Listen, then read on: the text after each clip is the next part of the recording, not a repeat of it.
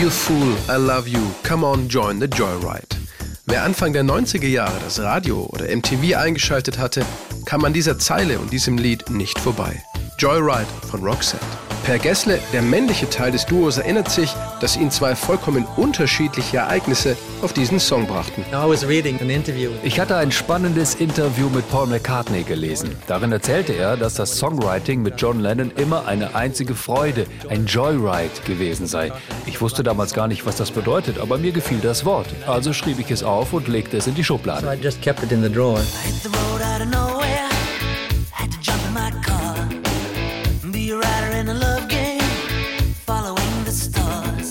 I just kept it in the drawer. Ungefähr zur selben Zeit hatte meine heutige Frau und damalige Freundin eine Nachricht für mich auf ein Stück Papier geschrieben und es auf meinem Klavier hinterlassen.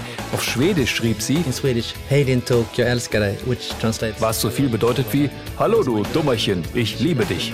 Ich mochte diesen Satz und dachte mir, daraus mache ich einen Song. I wrote a song.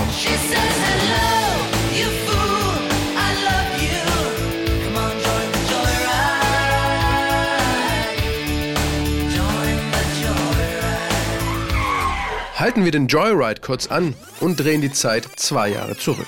Ende der 80er gehörten Roxette zu den drei erfolgreichsten Bands der Welt. Ihr Album Look Sharp hatte sich millionenfach verkauft. Mit den beiden Singles The Look und Listen to Your Heart standen die Schweden jeweils auf Platz 1 der US-Charts. Eine Sensation.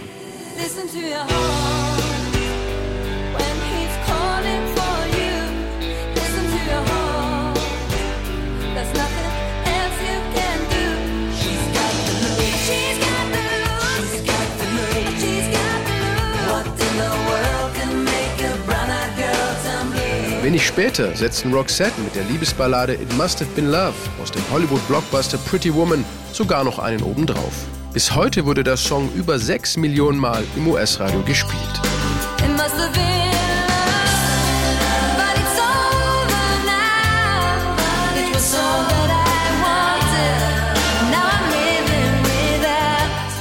Seine Bandpartnerin Marie Fredriksson standen also unter Erfolgsdruck, als die Arbeit in ihrem dritten Studioalbum begann zumindest ein bisschen.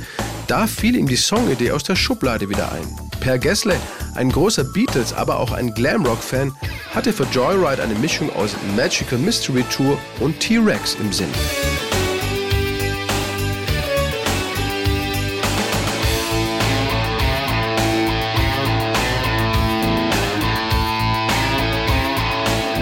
Und weil Roxette auch gerne kleine Spielereien in ihre Songs einbauten, ertönt nach 45 Sekunden plötzlich eine kurze, gepfiffene Melodie. Per Gessle liebte Monty Pythons Always Look on the Bright Side of Life. Wenn es nach ihm ginge, sollte jeder Musiker in seinem Leben mindestens einen Song mit einem Five-Teil aufnehmen. I always loved whistling pot ever since I heard Always Look on the Bright Side of Life from Monty Python. You should always have a whistling pot sometimes in your career. Always look on the bright side of life. Das Pfeifen im Studio bei Joyride übernahm er natürlich selbst, allerdings mit zwölf Overdubs. Für uns hat er es aber gerne noch mal vollkommen alleine, ohne Overdubs performt.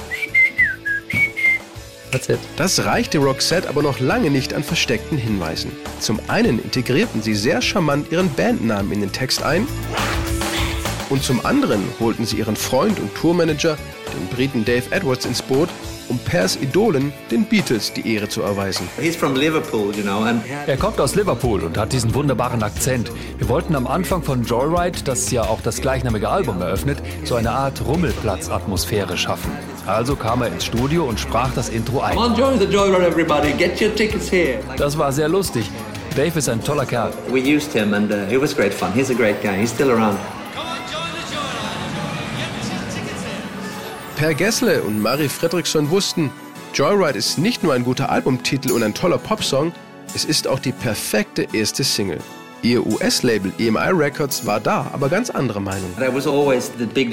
Das war eine leidige Diskussion, weil die Amerikaner immer auf Nummer sicher gehen wollten. Und das bedeutete für sie, wir machen wieder eine Ballade. Denn euer letzter Hit war It Must Have Been Love und das war auch eine Ballade. Also nehmen wir Spending My Time und da singt auch Marie. Which sung by Marie. my time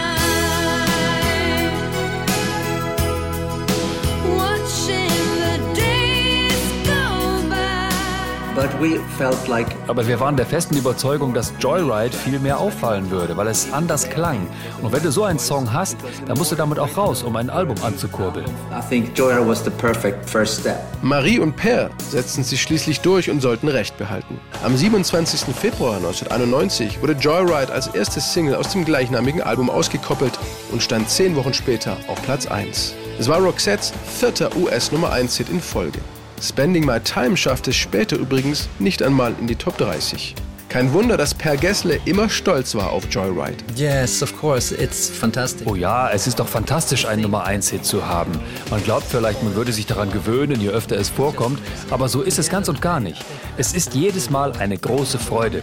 Aber fast noch wichtiger war für uns stets, diese wunderbaren Reaktionen und Nachrichten von unseren Fans zu lesen. Es ist wunderbar zu wissen, dass so vielen Menschen unsere Songs immer noch etwas bedeuten.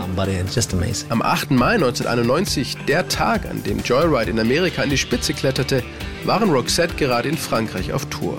Per Gessler erinnert sich noch ganz genau daran. Ich war in Paris mit meiner Frau und mit unserem Produzenten Clarence Oefermann und dessen Freundin. Wir waren gerade beim Abendessen. Damals gab es ja noch keine Mobiltelefone. Also musste man jeden Mittwoch bei der Billboard Company in den USA anrufen und fragen, wo man in den Charts gelandet war. Also rief ich direkt aus dem Restaurant an und wir waren tatsächlich auf Platz 1. Wie der Zufall so will, waren auch noch andere Freunde aus Schweden im selben Restaurant.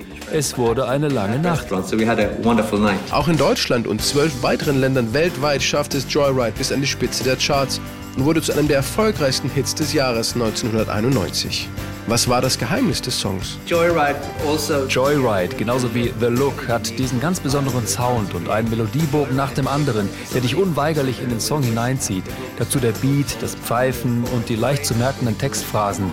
Er hat ganz einfach wunderbar in die damalige Zeit gepasst. Per Gessle hat es von Anfang an gewusst. Joyride wird nicht aufzuhalten sein, solange sie ihren Job im Studio ordentlich erledigten. Und das taten Roxette nahezu in Perfektion. This is gonna be an unstoppable song if we make it right in the studio. Hello.